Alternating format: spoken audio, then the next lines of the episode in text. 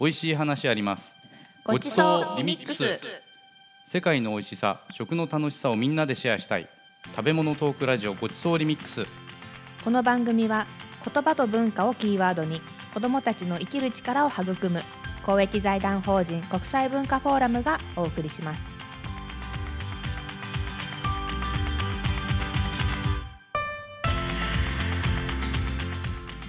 皆さんこんにちは、こんにちはえー新年にはですね家族でカニをたくさん食べます。いいから大好き宮川です。カニですか新年から？新年新年はカニでしょあー。興奮してしまいました。カニ？えなズワイガニ？えー、いえいえいえタラバです。タラバガニで。うちの母がタラバがやっぱりいいとこう太くて身がギュってなってるのがいいからズワイじゃなくてタラバガっていつも言い張ってお正月だけ特別にタラバガニが出てきます。1月1日の朝から。お昼です。お昼から、え堀さんーどう過ごされますか、毎年正月に餃子を作ります。おお山中盛りです。おいいですね。皮から作るんですか？皮から作ります。おおマジですか？宴会の間にうん。まず水餃子をうーん皮からこうあんを詰めるところをやらせるとなるほどなるほど。飲まない。飲めないですね飲んだくれ防止のために水餃子を作るようになりました産地家です。なるほど。はい。ナイスアイデアですね。なのかな？多分いいんじゃないですか？はい。そして今日も、えーこの番組もう一人のごレレギュラーが来ております。はい、えー世界の料理情報サイト efood.jp を運営されています。各国郷土料理研究家の青木由里子さんです皆さんこんにちは青木理子です。食は世界をつなぎ人との距離を縮めるモットーに日本全国世界各地を飛び回っております。よろしくお願いします。よろしくお願いしまます。青木さんはいつも新年にしてることとかってあるんですか？はい新年は家族と一緒に、えーおせち料理を食べお雑煮を食べお神社にお参りに行くというとてもあの おスタンダード。スタンダードなこと過ごし方をしています。はい。あちょっと意外かもしれないですね。ですか？でそのお雑煮とおせちは青木さんが作られるんですか？うん。母があそうなん。だ青木さんを超えるんですねあいいですね。お母様。ははい。そんな青木さんを交えて今日もよろしくお願いしおます。願いします。さて、えーいつも世界各国を飛び回っている青木さんですけれども、はい。最近はどんな国に行ってらしたんですか？はい、えー、と最近はですね地中海の諸国をあの訪れてまして、えー昨年10月にトルコに行ってまいりました、トルコ？中海。おトルコ。ーおーえー昨年2015年はトルコと日本が友好関係を結んで125周年の記念の日だ年だったんですね。で皆さんエルトゥールー号という船の話をご存知の方いらっしゃると思うんですがこれはあの和歌山沖でオスマントルコの船が沈んでしまってうん。それを日本人が助けたという話がありましてそれが有効な股になったというほうほうほうほうほう。話ですね。その話って映画になりました？あなってましたね。そうですよね。はい。あの海南イシャチ90というタイトルで、はい。うん昨年暮れにオープはい。はいンしまして、これは日本とトルコの合作かなり結構大作なんですけれども、うん。12月5日に公開されているあそうですね。映画ですね。はい。えー、とまだ上映しているところもあるようで今全国展開で、えー、と上映されているみたいです。なるほど。えートルコに行かれた方はご存知かと思うんですけれども、えートルコはとても大あの親日的な国なんです。うん。えで今回もあの私行く先々でとても親切にしていただいたんですね、うん。でなんか日本人が来ると兄弟が訪ねてきたように思ってしまうんですよなんて言われてなんかとっても感激したというか嬉しかった思いがあるんですけどもうん嬉しはい。はい。そのトルコには青木さんはどんな料理を探しに行かれたんですか？はい。イスタンブールから入っていろいろ回ってきたんですが、うんうん。えー、と一番の目的がトルコ人曰く世界一ケバブが美味しいという町に行ってまいりました。はい、こちらあのトルコの南東部にありますガジアンテップという町なんですけれども、はい。えー、とこれはトルコ人も認めるトルコ唯一の随一のグルメの町としてうん。有名でして、えー、と昨年ユネスコの食文化に優れた美食の町としてもノミネートされたほどなんです。うん。へー。でそこのですね、えー、とイマーム・チャルダッシュというレストランがありまして、そこで世界一の美味しいケバブを食べられるという話を、えー、と聞きつけまして。えーとそこで食べてきたんですがこちらはですねあの独特のスパイスを効かせて、えー、と上質なラム肉をこう炭火でじっくりと焼くお料理を出してくれるところなんですね。うん。であのガジアンテープというところはあのとっても肥沃な土地がつながっておりまして、あの食材がとっても美味しい、で気候も夏が暑く冬が寒いという寒暖の差が激しい土地なのであのとっても食材的には恵まれた土地だと言われてます。うん。はい、でそこにはナスを刺したケバブなどなんかちょっと特徴的なケバブもあったりして、うん。え面白かったですね。はい、世界一美味しいっていうのは、はい。やっぱ日本で食べるトルコとは何がそんなに違うんですか、ね、お肉の美味しさが格別でしたね。ラムのお肉が。そう。うん、やっぱり日本はちょっとまだラムのお肉作ってるところも限られてますんでね、うん。新鮮さとかそういう点でちょっとやっぱしトルコの方が上行ってしまうのかなというふうに思いました。うん。はい。なんですかね？餌が違うとかイベリコ豚みたいな。どん。ぐどんぐりばっかりとかそうですね。いろんなところが違うと思うんですけれども、やっぱしあの遊牧民の伝統がありますねトルコはね。うん。でも昔からその羊の飼育というのをやっていたので、うん。やっぱりそういうところもこう歴史というか羊を育ててきた歴史も違うし、うん。まあ、餌も違うと思いますしね。あとこう自然がやっぱしこう豊かなねあの牧地即地で育てたというあのいろんな条件が違ってくると思いますね。うん。なるほど。はない。まあトルコといえばサバサンドも美味しいですよね。あーありますね。イスタンブールの名物ですね。そうですね。はい、ガラタ橋。はいはい。はい、サバサンドといえば、はい。サバというお魚をサンドイッチにしたものです、えー。えー。生じゃないですよ。いやいや分かってますよあのー焼いたサバをですねいわゆるバタールとかフランスパンみたいなものに挟んで、はい。あとナッパとかまああの玉ねぎの輪切りみたいなものとはい。でレモンと塩コショウで味付けしたもので、うん。案外その日本でも普通に自分たちで作れるようなものなんですよね。サバをなんで挟むんだっていうふうに思うかもしれないんですけれども、別にフィッシュサフィッシュバーガーもあったりああそうか。ツナサンドとかってあね。あれ魚だからあ案外サバもいいんですよ。なるほど。確かにそう言われてみれば。うん ね、手軽に、あのー作れるもんなんで試してみていただければとうん。面白いんじゃないかと。なるほど。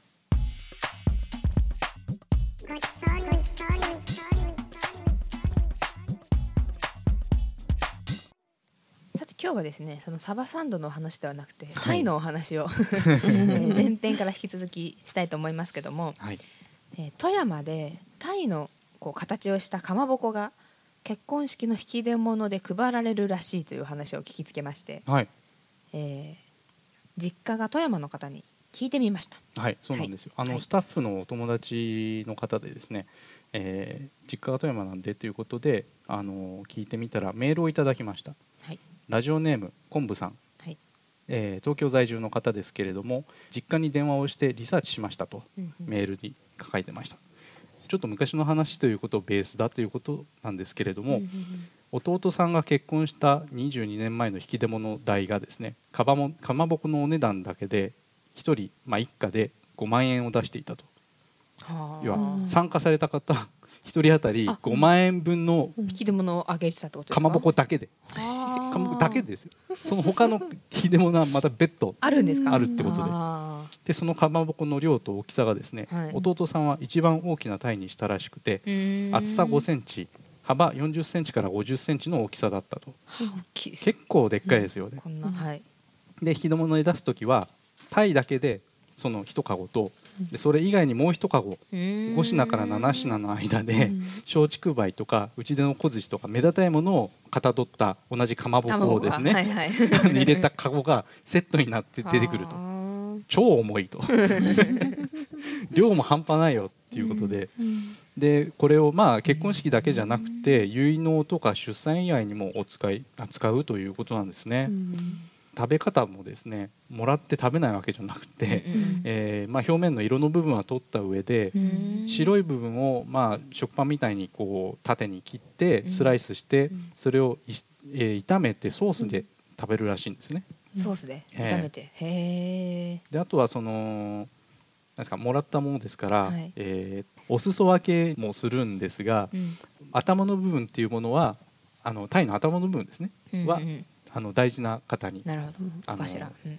でその方でいうと、まあ、本家の方に尻尾の部分はまあ出さないとかでそういうことがあったということでした。昆布さんどうもありがとうございますいやこういう話がうちのラジオの醍醐味になればいいなと思いますよねはい情報提供お待ちしておりますので、皆さん面白い話あったらメールください。はい、お願いします。番組では皆様からの美味しい話やエピソード、ご意見、ご感想をお待ちしております。番組ウェブサイト tjf.or.jp スラッシュ gr のメールフォームもしくはメールアドレス gr.tjf.or.jp までお送りください。お待ちしております。えー、とエビスビールっていうあの有名なビールがあるんですけれども、はい、そのラベルにタイが描かれるのっていうのはご存知でしょうか？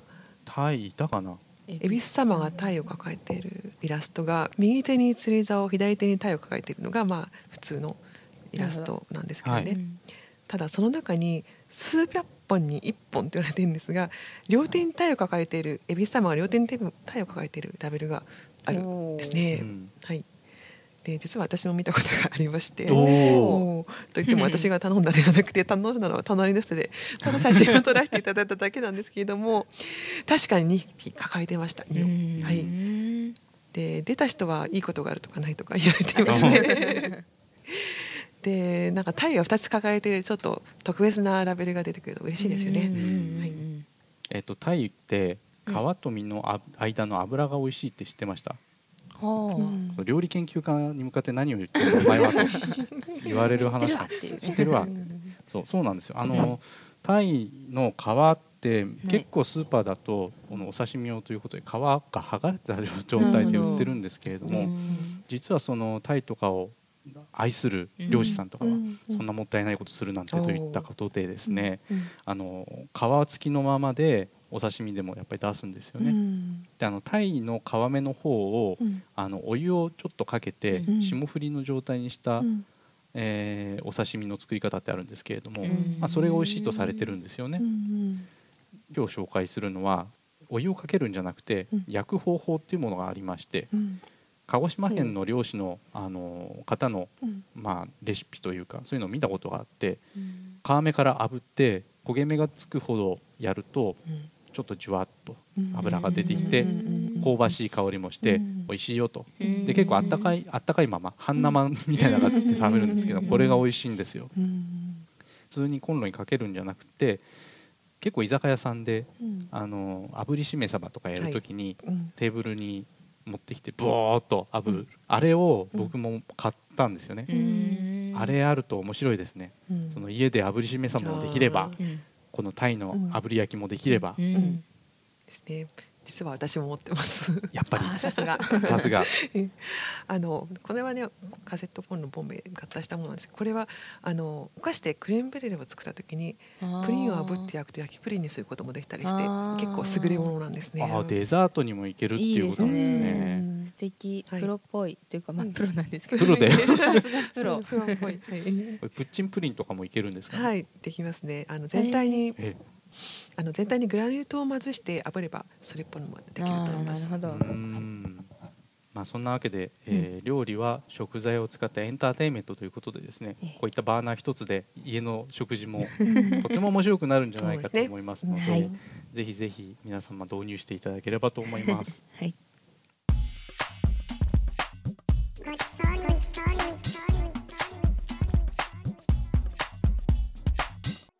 さて続いてはサンチュ森が毎月のレシピに挑む作ってみたよレポートのコーナーです。はーい。はい。今回はサンチュさん。サンチュさん？サンチュさん、サンチュ森さんかな？何作ったんでしたっけ？えーっとですねはい。今月はタイのグリルカリビアンスタイルということではい。ハーブを入れたビールにタイをつけてうんうん。オーブンで焼くというシンプルな料理でしたね。うん。で、えーまず買った時のお話をしなきゃいけないと思うんですよね、うんうん作る前に。うんでタイを手に入れるために、まあ、スーパーの鮮魚コーナーに電話して予約しました、まあ、突然ねあの仕事帰りに行って、うんうんうん。タイ丸ごと1匹くださいって。ないでしょよねないでしょ、う。ん。なので予約しました。うんうんうん。で買いに行ったらですねサンチュモリさんお待ちしておりました。本当にこちらが こちらがあなたのために用意した2本のタイです、どちらがよろしいでございましょうかなるほど。はい、でっかいのともっとでっかいの。あちっちゃいのはないんですね。あああー。その大きさは。40センチか50センチぐらいのがあって、はでもう一つは多分60センチ超えの。ははい。もうこの時点でこれはやばいかもって思いましたよね。ね。あのまあレンジレンジというか家のオーブンに入るかどうかというところで、えー冷や汗をかいたというのがまず 初めのエピソードなんですよ。はいそうですね大きい方を取っちゃいたいっていう気持ちはあるかと思うんですが、はいえー、と確かに自分の宅のオーブンのサイズを測っていかないと入らないということがあるので、はいそれは必ずやっておいた方がいいですね。はい、今回あの、まあ、40センチの方のタイを買ってでオーブンギリギリに入りましたうん。ちなみに姫さんの養殖物1800円でした。で対角線でねあのオーブンの対角線にこうアッポとし尻尾入れて、はいはい。でちょっとこうくにょっと折れ曲がる形で、はい。うんほんとギリギリで、うん。でまあそんな大きさが大きさだったんで、はい。マリネあの漬け込むのにも一苦労したわけなんですよ、ままあ、なんせ容器がない。そうですね。そんなでっかい容器はないよということで、はいはいあのまあ、大きめのお皿焼く時に使うものを使ったんですけれども、うんうん。ちょうどあの土鍋の蓋みたいな陶板の平皿があったんで、うんうん。それにまあ漬け込むというよりは上からかけてでその魚は下までいかなかったのでかけただけみたいな状態になっちゃったんですけなど、るほど。なんかいい方法がないかなと、はい、そうですね。そういう時はあの大きめのポリ袋を重ねてはい。袋の中で浸すといいと思いますね。えただあのちょっとタイはオペレと背びれが硬くてこう尖っててトゲトゲが多いので、うんあの袋が破れてしまう可能性があるんでその袋が破れないようにちょっと二重にするなりちょっと気をつけてやってみたらいいと思います。なるほど。でもう一つですね、えー味の方がですねうん。まずかったという話じゃないですよ。あの美味しかったんです非常にあっさりとしてとっても美味しかったんですけれども結構苦みがですね食べた後に口の中に残ったんですよね。でこれ何の苦さだろう？ビールかな？タイムかな？と思ったんですけれどもうん。ここら辺どうなんですかね？そうですね。まずビールがですね、はい。あの苦すぎる黒ビールは使わないでください。